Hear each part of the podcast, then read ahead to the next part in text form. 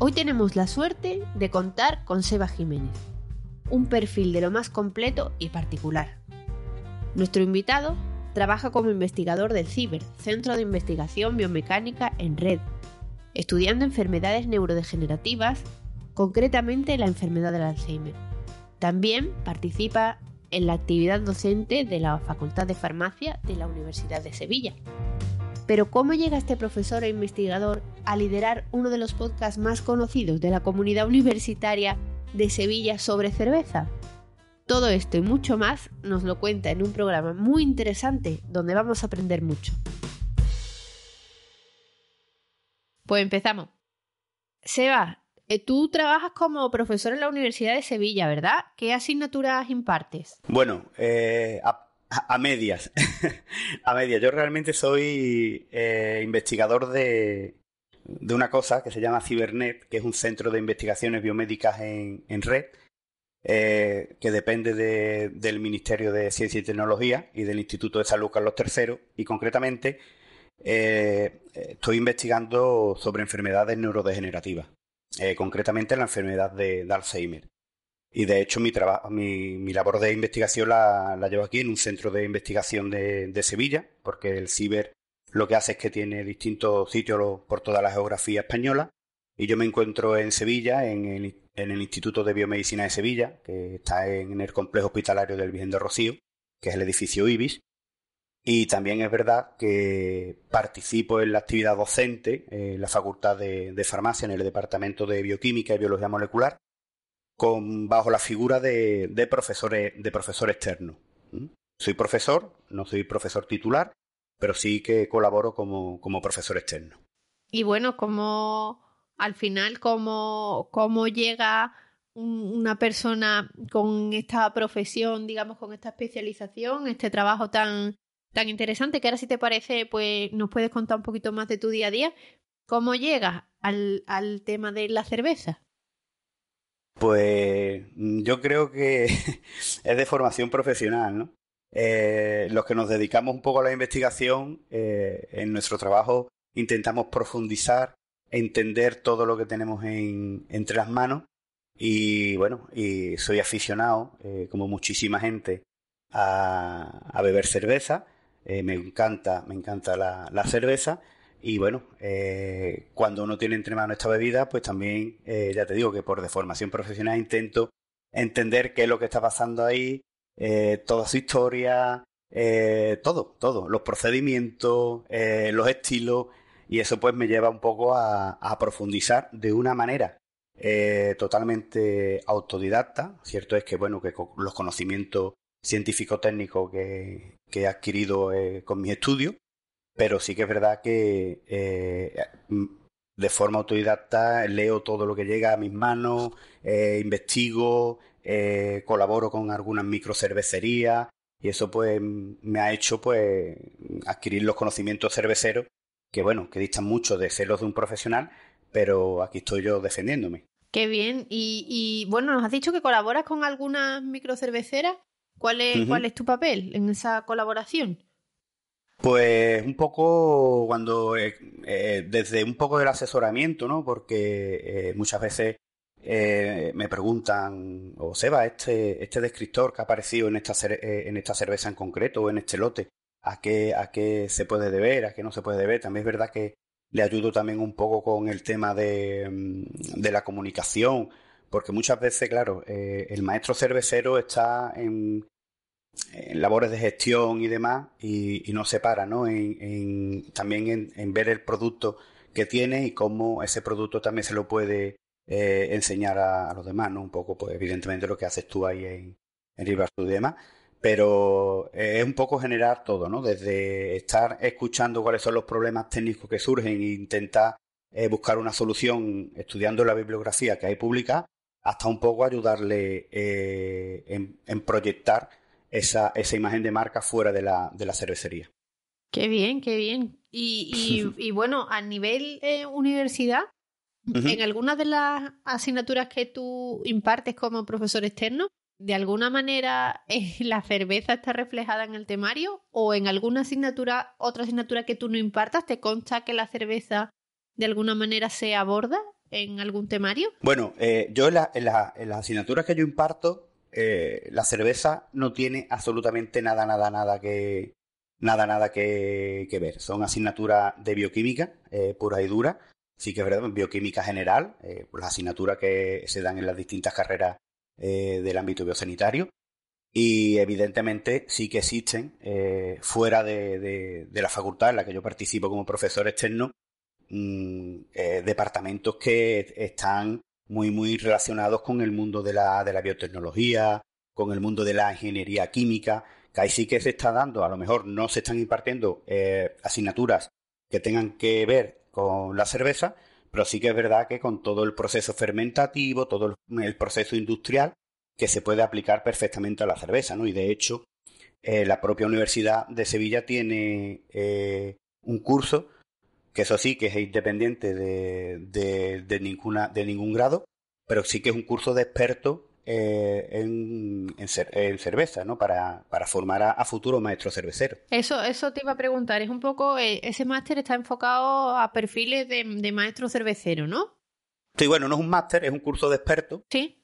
Y sí que es verdad que, bueno, que tratan todos los temas que tienen que ver con, con el mundo de la cerveza, más, quizás aunque eh, tienen están más enfocadas quizás a una microcervecería, aunque el contenido después es el mismo para una micro que para una, que para una gran industria cervecera.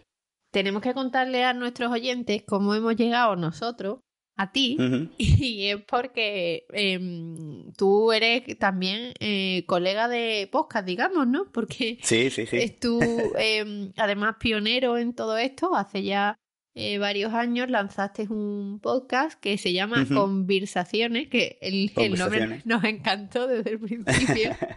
Em, y bueno, cuando nosotros empezamos a preparar Entre Cañas y Barril, nuestro podcast, em, dimos con el vuestro. Y aparte de resultarnos muy inspirador por los temas que tratabais, por los invitados que llevabais, eh, dijimos, nosotros tenemos que entrevistar a Seba sí o sí, porque eh, seguro que, va a ser una charla muy interesante. ¿Cómo surge la idea de poner en marcha este podcast específico de cerveza? Pues mira, el, eh, yo empecé a, colaborar eh, en, un en, un, podcast que, el nombre del podcast era Bioquímica eres tú. en este, en este podcast, pues sí que es, que es verdad que era un podcast súper friki, eh, porque lo que tratábamos era temas eh, de, bioquímica pura y dura. O sea, hablábamos de ADN, hablábamos de proteínas, de reacciones enzimáticas, eh, bueno, pues de, algunos descubrimientos que habían sido muy importantes a lo largo de la historia y además contemporáneos. Y, y claro, mi pasión por la cerveza hizo que en Bioquímica eres tú yo empezara a hablar de la cerveza. Y la verdad es que eh, tuvo muy buena acogida eh, dentro de la parrilla de, de podcast de, radio, de, la radio de la Universidad de Sevilla. Y de hecho, en Bioquímica Eres tú mm, se fue transformando poco a poco en conversaciones. Eran conversaciones de cerveza. Y, y, es verdad que pasé de colaborar a, a ser codirector de, de programa de Bioquímica Eres tú.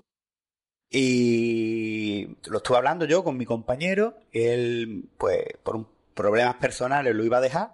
Y yo digo, pues mira, eh, yo ya voy a salir del armario totalmente. Y si voy a dirigirlo yo solo, paso de convertir esto bioquímica eres tú a, convertirlo en conversaciones porque realmente lo que yo quería era tener conversaciones con gente de, del mundillo de la cerveza sobre temas de la cerveza. Y, ese era el podcast, ¿no? Eran básicamente entrevistas, eh, conversaciones eh, con amigos, eh, con conocidos y algún que otro monólogo, porque cuando eh, me fallaba algún, algún invitado, pues nada, tenía que tirar un poco de, del monólogo. Y, la verdad es que es una lástima, es una lástima porque conversaciones ahora mismo está parado. Sí. el tema del COVID y demás, pues me complicó mucho todo de, las grabaciones en estudio y demás. Y ahora mismo ese, ese proyecto eh, está parado. Eh, no quiere decir que a lo mejor eh, en el próximo curso lo retomemos, pero a día de hoy pues no tenemos una, una tercera una tercera temporada, por desgracia sobre todo para, para mí, porque yo la verdad es que aprendía mucho preparándome los programas, aprendía mucho con las entrevistas y sobre todo pues me divertía mucho, ¿no? Pero bueno, ahora mismo está ahí parado. os animamos desde Rey Barsur a, a, retomar el proyecto porque, porque es muy, muy interesante y desde aquí se lo recomiendo a nuestros oyentes porque seguro que, les va a encantar. Eh, eh, conversaciones, Seba, se puede escuchar a través de la página web de la Universidad de Sevilla y a través de alguna otra plataforma. Sí, en Spotify está, por ejemplo. Sí, sí, en Spotify eh, está la, parrilla de radio completa y ahí pueden encontrar los programas de, conversaciones, sí. Pues, pues sí, sí. Animamos a nuestros oyentes a que, a que escuchen las temporadas anteriores porque seguro que les va a resultar muy interesante y, muy divertido. Y mm, bueno, eso te ya nos has contado un poco cómo, cómo avanza el, el proyecto. Y si te parece, vamos a abordar ahora eh, la cerveza desde un punto de vista eh, técnico, em, que, que, que, eso sí que nos gusta conocer detalles y que personas que sepan mucho de esto no, nos expliquen. A nivel técnico y científico, eh, como sé que esta pregunta es pues, muy general, muy complicada. ¿Cómo se comporta la cerveza? ¿Cuáles son sus particularidades? ¿Qué hace que la cerveza sea especial? Bueno, pues la definición técnica de la cerveza es una definición, primero, eh, injusta, con la cerveza, porque es muy fea. y podríamos definir la, cerveza desde un punto de vista técnico como, como un líquido, una, una, solución hidroalcohólica eh, que tiene pues un, porcentaje de agua que supera el 90%, tiene un pH bajo, es decir, es, un líquido eh, ácido, el pH debe de ser igual o menor a 5,5 y bueno, y que tiene un contenido alcohólico que procede pues de la fermentación, concretamente de la fermentación alcohólica que realizan las levaduras. Y realizan esta fermentación alcohólica, estas levaduras, pues a partir de unos azúcares fermentables que se encuentran en el mosto cervecero, y el mosto cervecero pues lo genera el maestro cervecero con, con el fin de, de generarlo para que eh, dé lugar después a, a ese alcohol que va a formar parte de la cerveza. Esto sería una definición técnica muy fea, muy fría, poco romántica, del estilo pues, a la que podemos encontrar, por ejemplo, en el Real Decreto 678-2016, que en el artículo 3 define la cerveza como un alimento resultante de la fermentación mediante levadura seleccionada de un mosto cervecero elaborado a partir de materias primas naturales. A nivel científico, a nivel técnico, esa es la, esa es la, definición, ¿no? Pero está claro que, la cerveza es mucho más que, una solución hidroalcohólica, mucho más. Yo diría que es la, la, bebida, es la primera bebida social, ¿eh? Por lo tanto, yo creo que es la más importante, es incluso una bebida, una bebida ritual, ¿no? Que, que nos acompaña desde hace 13.000 años. Desde hace 13.000 años nos acompaña la cerveza en todas nuestras reuniones, ¿no? Y, y, cuando tú quedas con un amigo, por lo más normal que te diga, venga, venga, nos vemos y nos tomamos una cervecita. Efectivamente. Pues eso lleva pasando desde hace 13.000 desde 13.000 años, ¿no? De hecho, las primeras pruebas de, de que se elaboraba cerveza eh, son de, de, una civilización que es muy, muy antigua, una civilización de, de Israel, que tiene el nombre de, son los natufienses. Estamos hablando de 13.700, 11.700 años. De hecho, se piensa que estos natufienses fueron los, los fundadores de una de las primeras, si no la primera eh, ciudad, la ciudad más antigua, que es Jericó. Y aquí pues encontraron, han encontrado Malta. Y la Malta es el paso previo a, y necesario a la elaboración de, de cerveza. Es un proceso eh, que se le realiza, no vamos a hablar de él aquí, porque, eh, pero es un proceso que se realiza al cereal y que es necesario para la obtención de esos azúcares que después se van a fermentar por las levaduras para generar la cerveza. Y bueno, este hallazgo, que es un hallazgo muy importante, eh, ocurre dentro del marco de una civilización que, que es, mm, digamos, la transición entre el paleolítico y el neolítico, es decir, era la transición desde el hombre que iba cazando y recolectando hasta el hombre que ya se queda afincado en un lugar pues porque empieza a domesticar a las especies animales y también a las especies vegetales. Sí. Y a los frikis de la cerveza nos gusta pensar que la razón por la que esta gente se quedaron en un sitio y empezaron a preocuparse por sembrarse cereal era, la, era la cerveza. Era la cerveza. qué bueno, qué bueno. Eso no, no lo habíamos escuchado nunca. Me parece, me parece muy interesante y creo que es una teoría que te van a comprar todos los cerveceros. ¿eh? Bueno, hay una teoría. Eh, en torno a 1950 por ahí hubo un, un americano sí. que en un congreso, de hecho, Estuve hablando de, es la Beer Band Theory, ¿vale? Eh, donde, donde en realidad, eh, bueno, y de hecho hay un, hay un, hay un reportaje muy bueno eh, de, un canal de esto de historia, no sé si es del National Geographic o algo de eso, que, que habla de esto, ¿no? De cómo mm, a raíz del descubrimiento de la cerveza, muchas cosas nos, han ido llevando a muchos adelantos que hay en, la actualidad.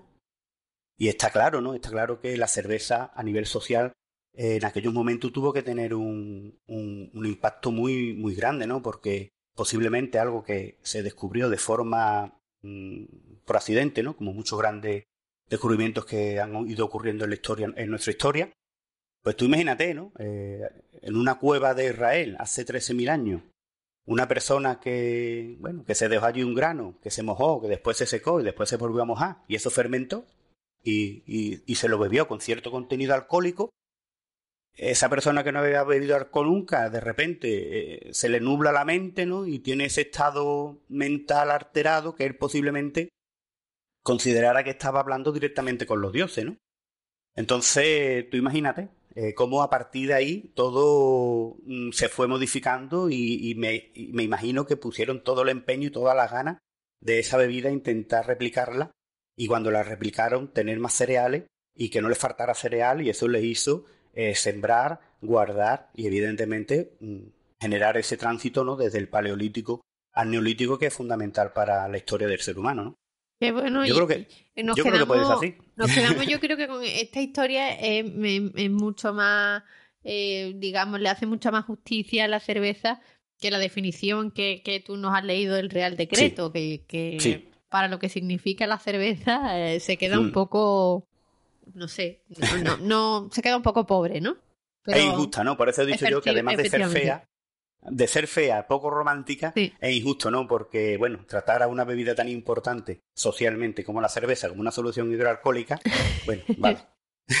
El hidroalcohol lo utilizamos para lavarnos las manos. Claro. Por, desgracia, por desgracia conocemos eso ahora muy bien. Estamos muy, muy familiarizados con ese término. Sí, sí, sí, sí, sí. Sí, sí, Así es. ¿Y mm, eh, cuáles son los principales enemigos que pueden hacer que una cerveza no sea disfrutada tal y como el maestro cervecero la ha pensado? ¡Cuá! Muchos. Hay muchos enemigos, muchos, muchos, muchos enemigos. E incluso eh, algunos de, ellos están dentro del, alcance del propio maestro, del propio maestro cervecero, ¿no? Sí. Porque muchas veces el, maestro cervecero piensa una cosa que ejecuta y no da lugar a, lo que tenía en la cabeza, pero también después hay otros muchos factores que, escapan de, de, su ámbito, ¿no? Mm, podríamos hacer una lista en los que los enemigos se encuentran tanto en fallos y errores en la, en la elaboración, ¿por qué no? También incluso errores en el diseño de la, de la propia receta, en la incorrecta elección de, de, la materia prima. Sí. Y vamos a incluir aquí también pues a que no se escoja eh, la cepa de levadura correcta, también. Sí. Contaminaciones, contaminaciones que pueden venir desde el mm, momento del proceso de elaboración, incluso después de envasado las oxidaciones, que son las exposiciones que tienen esta cerveza a oxígeno y que van a deteriorar, entre comillas, eso de deteriorar ¿Sí? al producto final.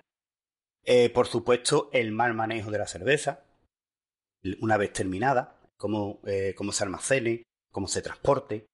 Aquí hay, aquí hay una gran diferencia entre. No estamos hablando ahora si la cerveza es industrial o la cerveza artesanal. No. Eh, eh, la diferencia viene sobre todo en si es, la cerveza sigue estando viva, por llamarlo de alguna forma.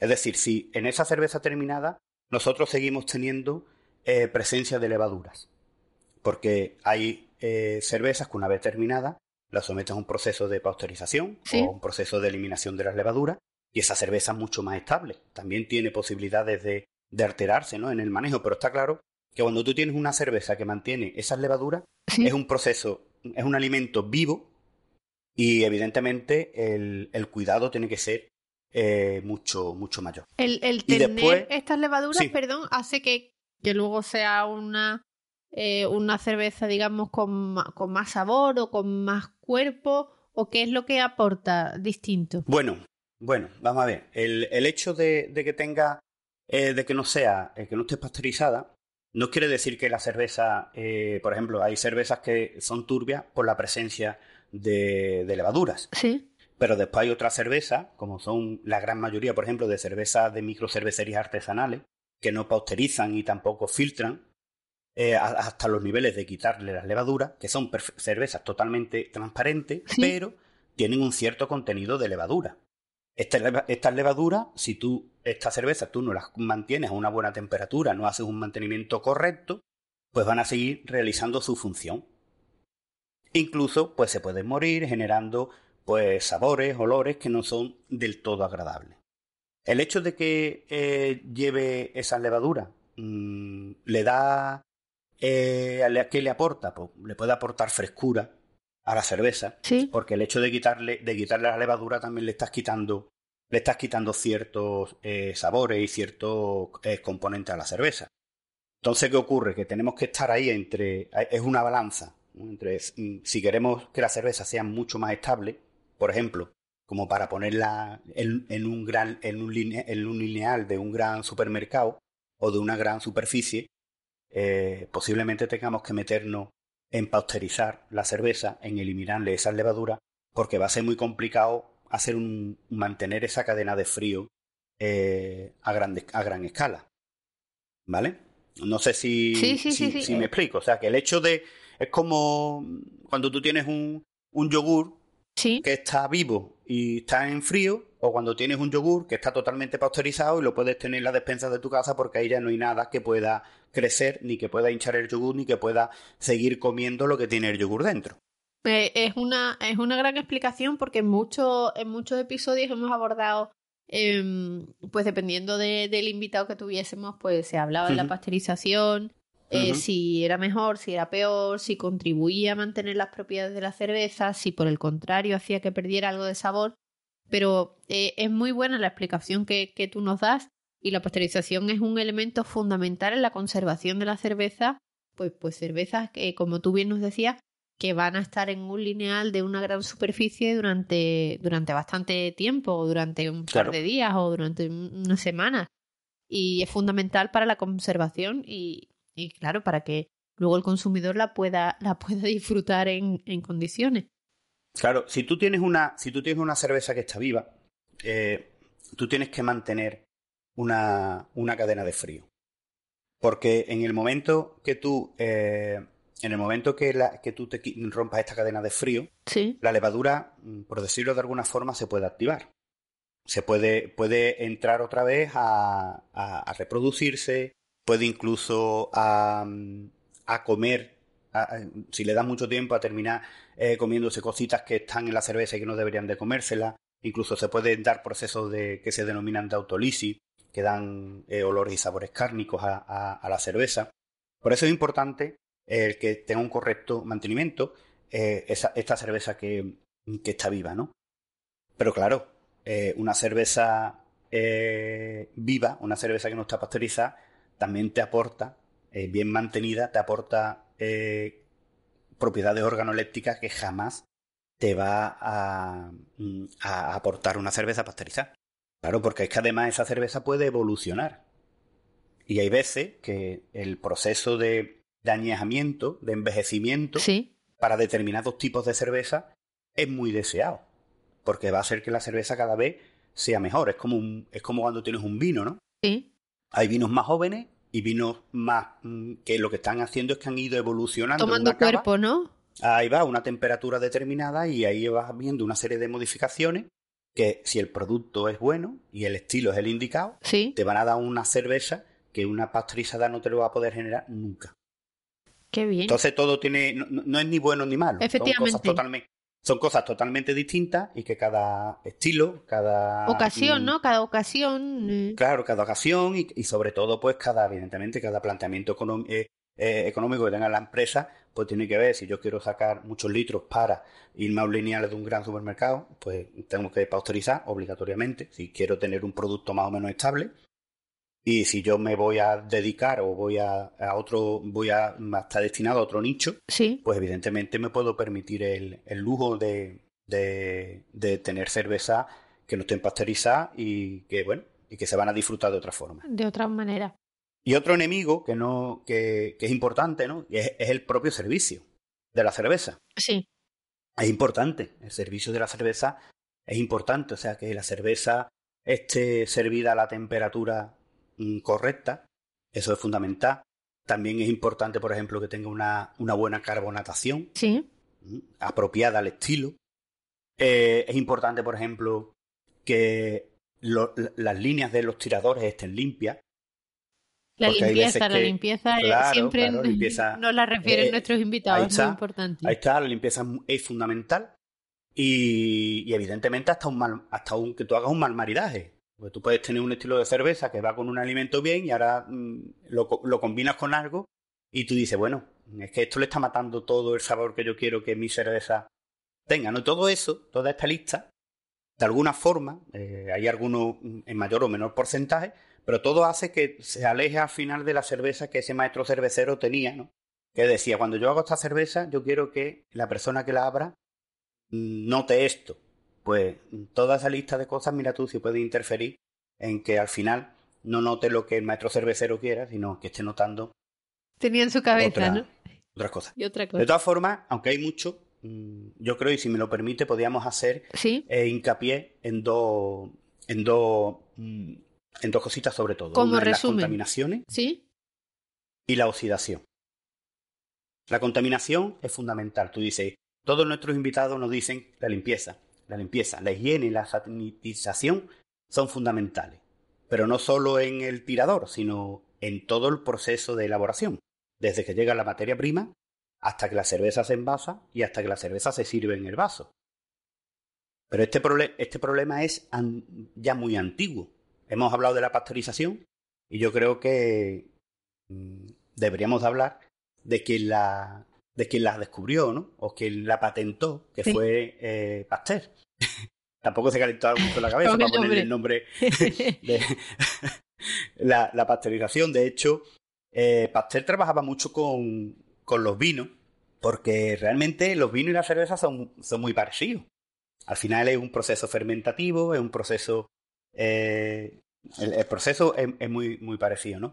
Y Louis Pasteur, que estudiaba las enfermedades del vino, por llamarlo de alguna forma, también empezó a, a, estudiar qué era lo que ocurría, ¿no?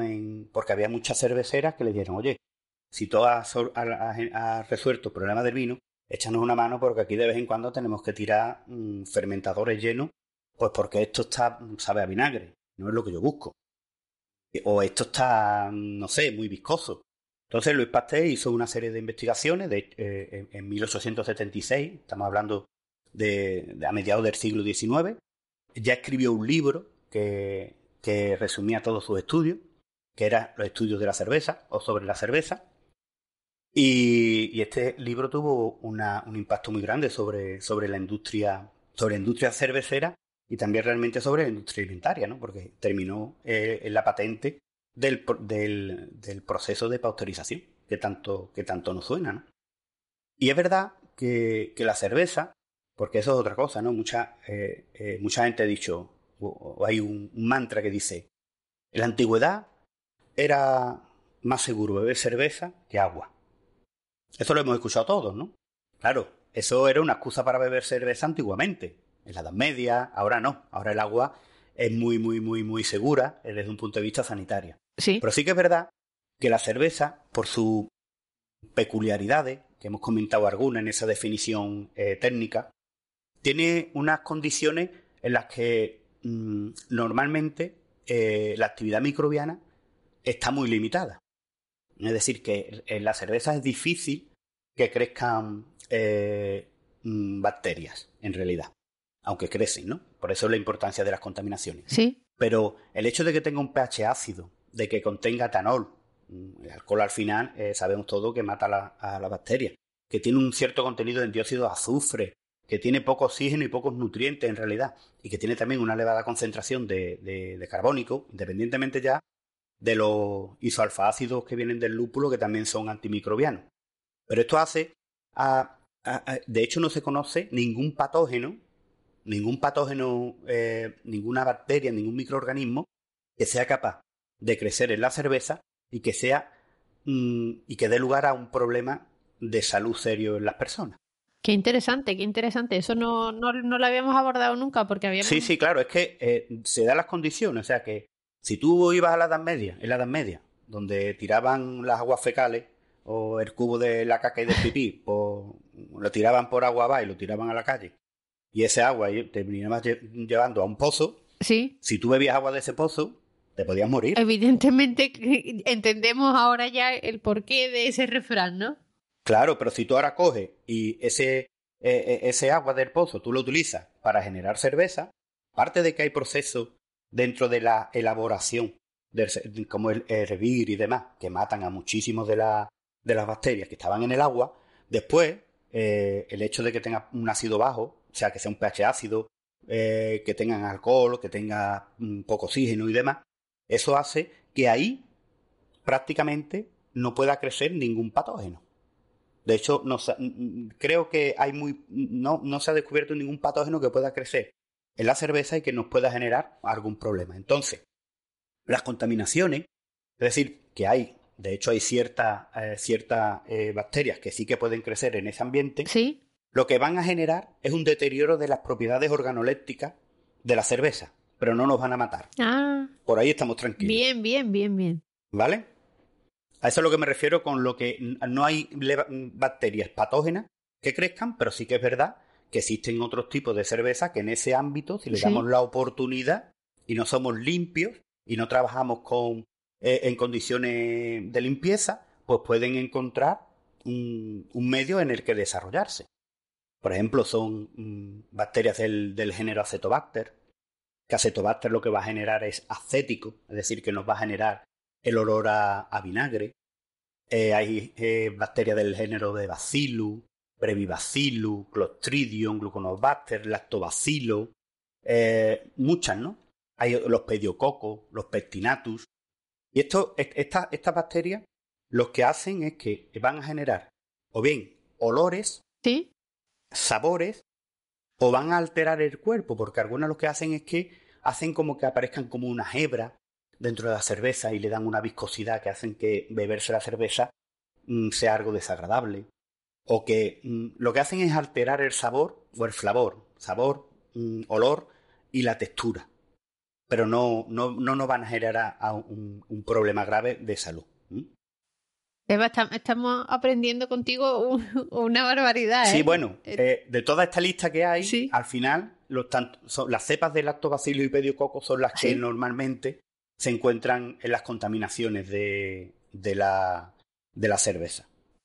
Este punto es muy, muy interesante porque nosotros, como te decía, siempre hablábamos de la importancia de la limpieza, eh, pero no habíamos llegado hasta el final de la cuestión. Y yo creo que hoy ha quedado resuelta por qué eh, la pregunta de por qué es tan importante la limpieza en, en, la línea de dispensación, por ejemplo. Sí, mira, es que, por ejemplo, el, hemos hablado de bacterias, ¿no? Pero también existen levaduras. Porque cuando eh, tú haces un mosto cervecero, tú lo que haces es que le inoculas la levadura que tú quieres.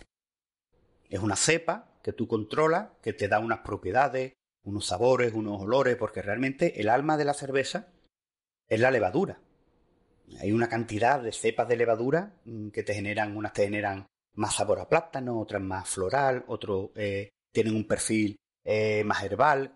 Cada una tiene su, cada una tiene su, su característica. Unas tienen más tolerancia al alcohol, otras no.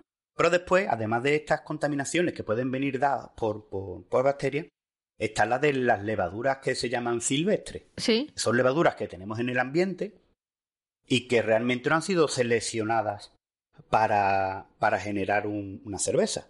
Y evidentemente algunas de las levaduras pues te generan unos olores y unos sabores que son horribles.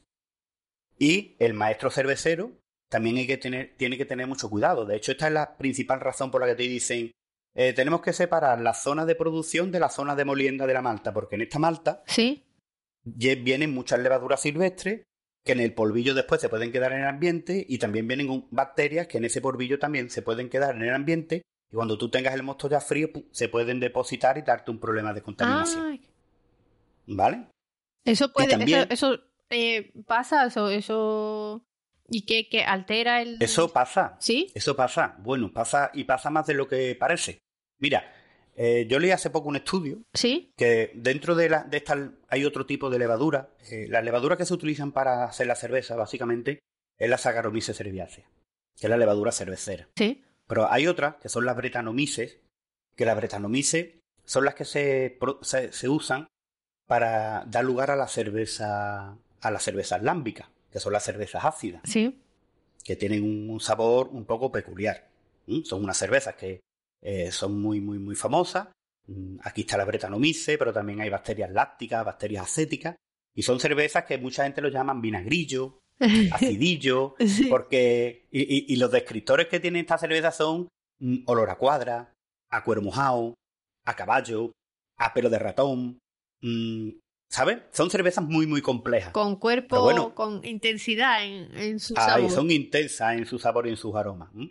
Y, y, por ejemplo, eh, hubo un estudio que eh, lo hicieron en, en, fábricas de Estados Unidos, ¿Sí? eh, microcervecerías de Estados Unidos, y, y, la gran mayoría de cervecerías tenían contaminaciones de Brettanomyces. La gran mayoría.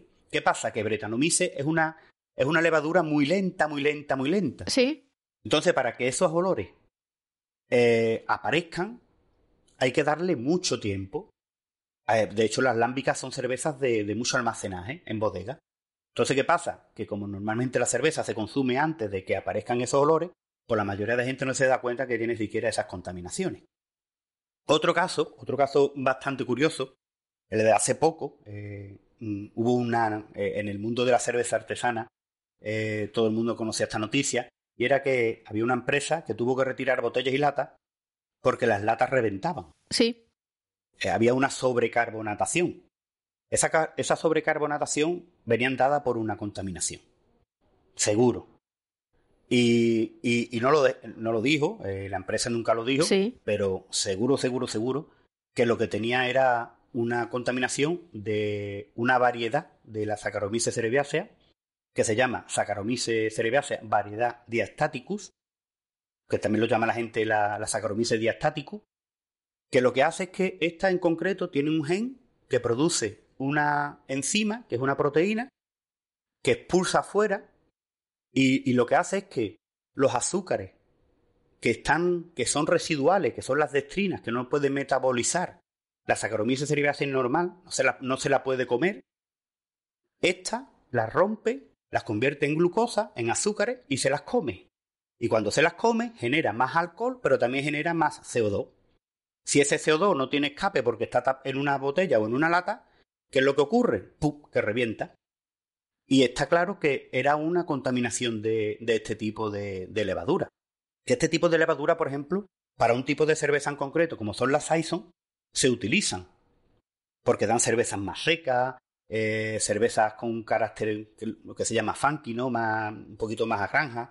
Pero claro, eh, cuando tú no la buscas y tú piensas que tú ya has llegado a tu densidad final, en botella, y ahora resulta que tienes ahí algunas celulitas de las diastáticos que van a decir, bueno, pues ahora que esta ya no come, ahora voy a comer yo, voy a generar más gas y esto es una olla a presión. Claro. Va a reventar sí o sí. Y, y obtienes un resultado completamente distinto.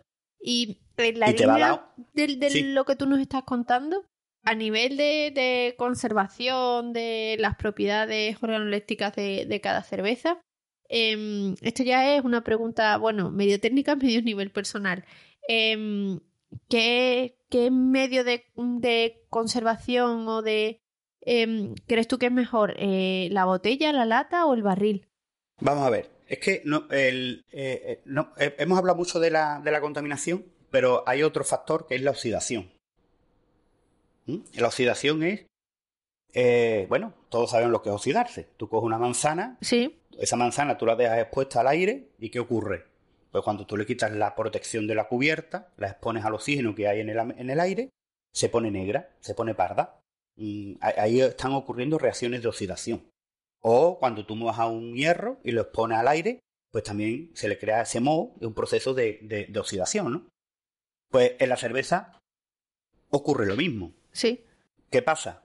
Que, por ejemplo, teniendo en cuenta que vamos a imaginarnos que somos súper limpios y que hemos mm, y que está todo mm, sin ningún tipo de bacteria y que todo lo hemos hecho súper bien y ahora embotellamos en lata, embotellamos en botella o en barril.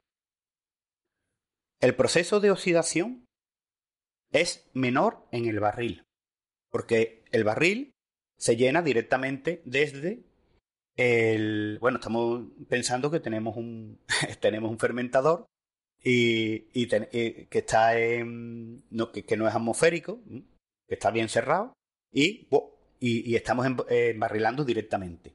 Ahí no hay en ningún momento contacto con el aire. Por lo tanto, los procesos de oxidación no solo en el momento del embotellado, sino en el posterior almacenaje, van a ser mínimos. Por ahí yo diría que el barril es más estable. Cuando tú estás llenando, eh, cuando tú estás llenando eh, una botella, aunque tú tengas una llenadora isobárica, que venga de un fermentador isobárico, siempre va a haber un contacto con el oxígeno, con el aire. De hecho, cuando tú tienes una botella, tú siempre tienes un cuello que está cubierto de aire. Entonces, ahí hay una oxidación no solo del aire que está contenido, del oxígeno que está contenido en ese cuello, en esa zona de aire, sino del propio oxígeno que se ha incluido, que está disuelto dentro del líquido. Entonces, esos procesos oxidativos también te van, van a hacer que la cerveza pierda frescura. Todo, el, mundo de la cerveza es muy complicado, ¿vale? Y no todo es blanco o negro. Son muchas variables, ¿no? Ahí va. Hay cervezas que son, que se tienen que consumir muy frescas en el que el proceso de oxidación mm, les va a afectar mucho. Y hay otras cervezas, como por ejemplo puede ser una barley wine, que es una cerveza mucho más, con mucho más cuerpo, con mucho más contenido alcohólico, que incluso los procesos de oxidación de una guarda les puede venir bien porque va a dar lugar a unos sabores ah. y a unos aromas que no tenía cuando esa cerveza está verde, por decirlo de alguna forma. Entonces, no todo es blanco o negro. Todo tiene muchos, muchos matices. Pero sí que es verdad que, por ejemplo, hay otro, otro, hay otro defecto, otro bueno, un defecto, porque eso no, es un descriptor, no es deseable en ningún tipo de cerveza, en ningún estilo, y es el golpe de luz que llaman. El golpe de luz mm, lo llaman, lo describen como olor a zorro, a pipí de gato, y ese, ese olor se genera porque hay ciertos compuestos que vienen del lúpulo que cuando interaccionan con la luz del sol dan lugar a ese aroma. Por eso, las botellas son, ¿de qué color las botellas de, cerveza en general? Oscuras. Oscuras para que no pase la luz. Ahí va. Después están las verdes, que me imagino que tendrán unos filtros. Sí. Y ya después, y ya después hay algunas que son transparentes que tienes que dedicarte a echarle limón o a echarle tequila porque si no, no hay quien se las beba. ¿Sabes? Entonces, eh, bueno, eso es una apreciación mía personal. Pero qué, qué, eh, complejo es. O sea, eh, tiene todo muchísimo más ciencia de la, que, de la que nos pensamos cuando vemos una Claro, está claro, está claro que esa protección frente a la luz solar, mejor que una botella, por oscura que sea, se la va a dar un barril, un barril. o se la va a dar una, una lata. Está claro. ¿Mm? Ahora están muy de moda las latas porque además son muy bonitas, se pueden hacer unas etiquetas muy chulas. Pero bueno, eh, tienen un formato mm, que ya a, la gente el tercio se le queda chico y ese formato es el de 40 sí. o el de medio litro, total. Pero bueno, es un poco es más fácil también de transportar. Todo tiene también su, sus ventajas, ¿no? Y ya está. Así que yo creo que, bueno, que un poco depende, ¿no? Pero si la cerveza está bien elaborada y está bien mantenida, sí. Eh, yo creo que cualquiera de, los de los envases son, son buenos. Pero ahora eh, ya que, que te hemos hecho todas las preguntas que teníamos preparadas, queremos conocerte a ti un poquito más como cervecero. Entonces, si, si te parece, te voy a... Uy, yo soy muy simple como cervecero. te voy a hacer el, el, formulario cervecero al que nosotros sometemos a todos los, invitados este, este año, en esta nueva temporada, lo hemos modificado un poquito. Y bueno, tú nos cuentas, para que nos cuentes un poco más cómo, cómo eres como amante de la cerveza. ¿Tú recuerdas cuándo probaste por primera vez la cerveza? Sí. ¿Cuándo fue? Pues mira, eh, fue hace mucho, mucho tiempo eh, en un bar con mi padre. Yo creo que muchos lo, hemos, muchos lo hemos probado así, ¿no? Siendo niños, de hecho. Estaba, tenía yo mi, mi refresquito de naranja al lado, mi padre tenía su cerveza y, y, bueno, y la curiosidad del niño, ¿no? Y mi padre me dijo, ¿quieres probarla? Y pues yo la probé. ya está. Y yo creo que como la mayoría de personas que probaron la cerveza la primera vez, sí. Eh, fue algo súper mega desagradable. No te gustó, claro. No, no, no, pero es que no me gusta, pero es que de hecho mm, es un producto amargo. Sí. Y, el, amargor en la naturaleza eh, está diseñado para que tú no sigas comiéndotelo, porque normalmente eh, te está diciendo que es un producto que no te va a sentar bien. Ah, que algo bueno no, no va a pasar. No, no, no, no trae, no trae. Entonces, es verdad que mucho, después muchos vegetales con la evolución lo han adaptado pues para que los animales no, no la devoren, ¿no? Pero es verdad que, el amargor, muchos venenos son amargos y al final pues estamos adaptados a, rechazarlo, ¿no? Al final te acostumbras y después posiblemente, eh, posiblemente no, en mi caso, ese amargor rajándote la garganta fresquito es lo que hace que estés deseando de tomarte una cerveza. Que te vaya gustando. hablando de cerveza y tengo una gana de tomarme una cerveza fresquita impresionante. estamos ya, estamos a final de semana. Eh, eh, a esta hora a la que estamos ya Sí, sí, sí, sí. Pues sí. Bueno, ¿y qué estilo de cerveza es el que más te hace a ti disfrutar ahora? Uy, ahora yo estoy con la... Me, me gustan las cervezas lupuladas. Sí. Eh, me gustan las cervezas lupuladas. Eh, no me gustan que sean muy, muy, muy agresivos, eh, lupulados, pero sí que me gustan mucho las la IPA, las Session IPA, que son un poquito más ligeritas. Sí. Eh, las Neipa también me gustan, que, que, no tienen tanto amargor, pero sí que tiene... Me gusta mucho, me gusta mucho que, que no, me gustan las cervezas eh, eso, que tengan lúpulo porque me refrescan más. Ahora, ¿eh? Porque esto es como todo. El, gusto va cambiando y ahora mismo estoy en la cerveza lupulada. Mm. Y, y Seba, ¿en qué lugar del mundo has podido disfrutar de la mejor cerveza? ¿En qué lugar del mundo he podido disfrutar? Pues mira, eh, donde más he disfrutado yo de la cerveza es en Sevilla. En Sevilla, porque para mí la cerveza es algo muy, muy, muy social.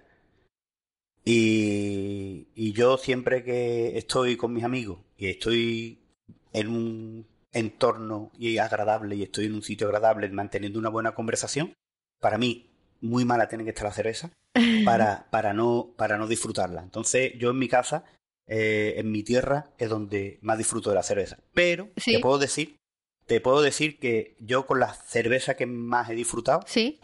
Eh, bueno, hemos comentado, yo colaboro con, con una, una microcervecería. Sí. Eh, puedo, no sé si puedo decir sí, el nombre. claro que sí. Sí, es aquí, de, de Valencina de la Concepción, se llama Guadalquivir. Sí, de hecho, son, eh, son amigos nuestros. Ahí va. Pues ahí, está Beltrán y compañía. Sí, sí, los conocemos, que, que, son, son amigos de, de Sur. Pues, pues esa cerveza que tú mm, tienes el gustazo de probarla directamente del fermentador. Sí. Eh, en la que tú de alguna forma has sido partícipe en, la, en, su creación? Pues porque has estado en las conversaciones de la receta, de los ajustes, eh, que tú eso, eh, cuando ya tiene cuerpo de cerveza, cuando ya tiene sabor y aroma de cerveza, te lo echas en un, en un vaso sí. directamente del fermentador y, y te lo estoy contando y me están poniendo el bollo de punta. ¿Sabes? Claro, es que va más allá de lo puramente eh, eh, cervecero. Son muchas emociones, claro. Sí, sí, sí, sí. Hay, hay, un dicho que dice que a nadie le huelen sus peos ni a su niño le parecen feos, ¿no? Claro, pues tu cerveza, pues, claro. Pues tu cerveza, eh, y, y, he disfrutado mucho. Y, y, ahí también en las instalaciones de Guadalquivir también he disfrutado mucho, mucho, mucho, mucho. Con una cerveza que yo, yo soy miembro de, de una asociación. De hecho, la asociación se llama ASACA, que son las siglas de Asociación Sevillana de Amantes de la Cerveza Artesana. Cuéntanos, ¿y, qué, qué, hacéis? ¿Qué hacéis? Ahora que te, iba a preguntar por eso, pero ya que, que tú nos lo pues cuentas... Pues mira, hacemos muchas cosas. Entre una de ellas que hemos hecho es que hemos elaborado eh, una cerveza para, para financiar, ¿no? Sí. Y, y también he disfrutado mucho bebiéndome esa cerveza que elaboramos entre todos los socios en la fábrica de un socio. Sí. Y que era una fiesta, ¿no? Y ahí también hemos, he, disfrutado mucho. Por eso digo que mi consumo de cerveza es muy social. Sí. Y, y, no concibo el beberme una buena cerveza si el entorno no está al nivel. ¿Vale? De hecho, el entorno es el que hace que esa cerveza me sepa especial. Si después me la llevo a mi casa y me la tomo en el sofá, eh, no es lo viendo mismo. una peli, posiblemente me sepa distinto. A no ser que la compañía, eh, como suele ser el caso cuando me tomo la cerveza en mi casa, sea también excepcional, ¿no? Sí. claro, por supuesto. Entonces sí que se disfruta. Bueno, Asaca, que me voy por, por los cerros Sí. de Úbeda. Asaca es una, es una asociación sin ánimo de lucro que el único ánimo que tiene es, es lo que hemos hablado antes, ¿no? Es el de divulgar la cultura cervecera, el de crear cultura cervecera. Sí. Somos un grupito, yo creo que ya rondamos los, los, los 60 socios. ¿Y desde cuándo está ahí, Seba? Pues lleva ya mucho tiempo, pero es verdad que en el último año quizá o los dos últimos años es cuando realmente está cogiendo más, Más impulso. un poquito más de más impulso. Eh, la- eh, mm, es un grupo de ya pertenecer al, al, al grupo de, de WhatsApp ya merece la pena porque hay gente que sabe que controla mucho, hay profesionales de la distribución, hay profesionales de la elaboración, después hay gente que elabora a nivel eh, a nivel casero pero muy top. Hacemos compras conjuntas, por ejemplo, de, de libros, eh, organizamos quedadas en, en locales de en locales de socios y bueno, y allí echamos un ratito de charla. Qué bien. Eh, hacemos catas, organizamos también catas. Eh, Algunas las hacemos online para que la hagas desde la comodidad de tu casa. Hacemos con- compras conjuntas de determinadas cervezas Sí. y uno de los socios pues va dirigiendo la cata. Y Ay, qué eh, interesante. participamos también en, en ferias, pues como tenemos nuestra cerveza, pues también eh, la, y bueno, y es una, es una asociación que no tenemos ahora mismo sede, estamos buscando también la posibilidad de tener una sede, Sí. eh, pero ahí lo que pasa es bueno que todo es caro y necesitamos un poquito de financiación y demás. Pero ahí estamos, ahí estamos funcionando eh, y ya te digo, es una asociación de, de amantes de la cerveza artesana y lo que hacemos es divulgar la cultura de, sobre cerveza artesana.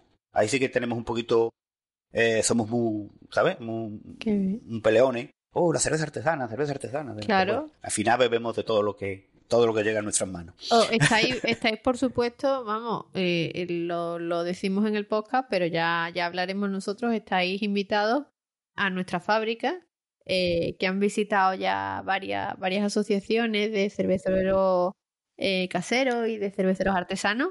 Y, y aquí en, digamos, en, en público, en abierto, queda nuestra invitación para que vengáis a, a vernos cuando, cuando queráis. Y Vale. que tenéis en Rey Bar Sur vuestra casa.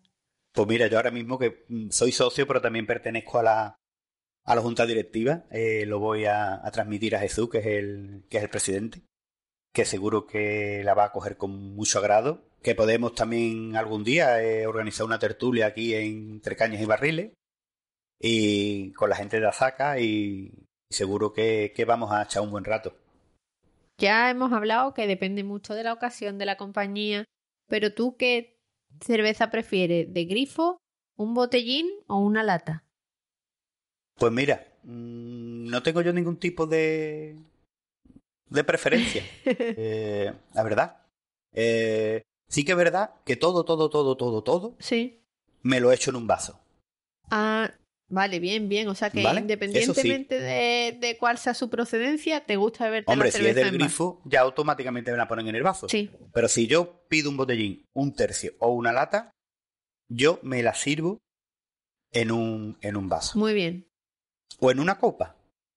Y tiene. Yo le doy mi, eh, mi explicación. Sí, Mm, No es lo mismo eh, beber de una botella sí, que estás metiendo directamente el líquido en la cavidad eh, la boca sí, que eh, beberte algo desde un vaso sí. que tú directamente estás teniendo ya una entrada de volátiles por la nariz. Ah, te- Si tú estás bebiendo, si tú estás bebiendo directamente de un tercio de una lata, Sí, tú lo que vas a coger a nivel nasal es el retronasal. Es la vuelta del aire que tú hagas al tragar. Ah, y te, está, Y te claro, estás perdiendo- perdiendo ahí. Estás perdiendo parte de. De hecho, si tú te. Si, es, es una prueba que, que puede hacer mm, cualquier persona. Si Sí. tú coges un zumo Sí, de naranja o un zumo de piña sí, y te lo tomas con la nariz tapada, te van a saber prácticamente igual. sí. Pero si tú te lo tomas con la nariz abierta, es donde tú vas a coger los aromas cítricos o los aromas a piña. Y tiene su explicación, porque los receptores eh, del olor son mucho más complejos que los del sabor. De hecho, los sabores son cinco básicos. No, no sabe algo a piña, no, no, no. Algo es dulce, ácido, salado, amargo o umami, pero no sabe a piña. Lo que tú diferencias es porque estás oliendo, ya sea a nivel nasal o retronasal, lo que está llevando y que te hace que huela a piña o que sepa a piña. Es decir, es la suma del sabor con el olor, lo que llaman la gente el flavor, ¿Sí? lo que te genera esa diferencia. Y tú esa parte, si te lo estás bebiendo directamente de la lata o directamente del botellín, lo estás perdiendo. Eso es una parte. Sí. Después está la otra parte que es la del gas. Si tú le echas la, la cerveza en un vaso, vas a ver que se genera espuma. Sí. Es decir, que se libera cierta cantidad de CO2 que está disuelto. Si tú te la bebes directamente desde el botellín, ese, esa espuma, ese gas, te lo vas a, a liberar eh, a, a lo largo del recorrido hasta el estómago. Y evidentemente te va a caer mucho peor que si te lo has echado directa, mm, previamente en un vaso. Claro, claro. Entonces, es Tiene su... tiene, tiene su, su porqué.